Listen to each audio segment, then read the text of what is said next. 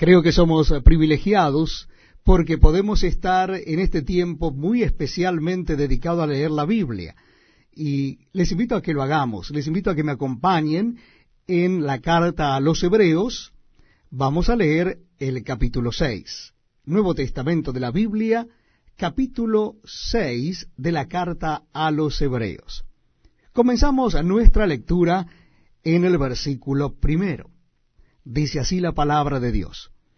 Por tanto, dejando ya los rudimentos de la doctrina de Cristo, vamos adelante a la perfección, no echando otra vez el fundamento del arrepentimiento de obras muertas, de la fe en Dios, de la doctrina de bautismos, de la imposición de manos, de la resurrección de los muertos y del juicio eterno.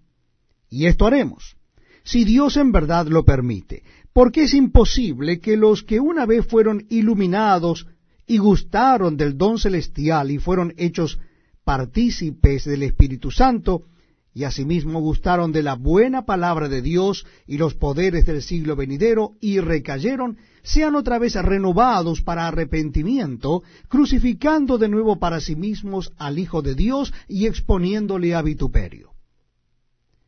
Porque la tierra que bebe la lluvia que muchas veces cae sobre ella y produce hierba provechosa a aquellos por los cuales es labrada, recibe bendición de Dios. Pero la que produce espinos y abrojos es reprobada. Está próxima a ser maldecida y su fin es el ser quemada. Pero en cuanto a vosotros, oh amados, estamos persuadidos de cosas mejores y que pertenecen a la salvación, aunque hablamos así porque Dios no es injusto para olvidar vuestra obra y el trabajo de amor que habéis mostrado hacia su nombre, habiendo servido a los santos y sirviéndoles aún. Pero deseamos que cada uno de vosotros muestre la misma solicitud hasta el fin, para plena certeza de la esperanza, a fin de que no os hagáis perezosos, sino imitadores de aquellos que por la fe y la paciencia heredan las promesas. Porque cuando Dios hizo la promesa a Abraham, no pudiendo jurar por otro mayor, juró por sí mismo, diciendo, De cierto te bendeciré con abundancia y te multiplicaré grandemente. Y habiendo esperado con paciencia, alcanzó la promesa. Porque los hombres ciertamente juran por uno mayor que ellos. Y para ellos el fin de toda controversia es el juramento para confirmación.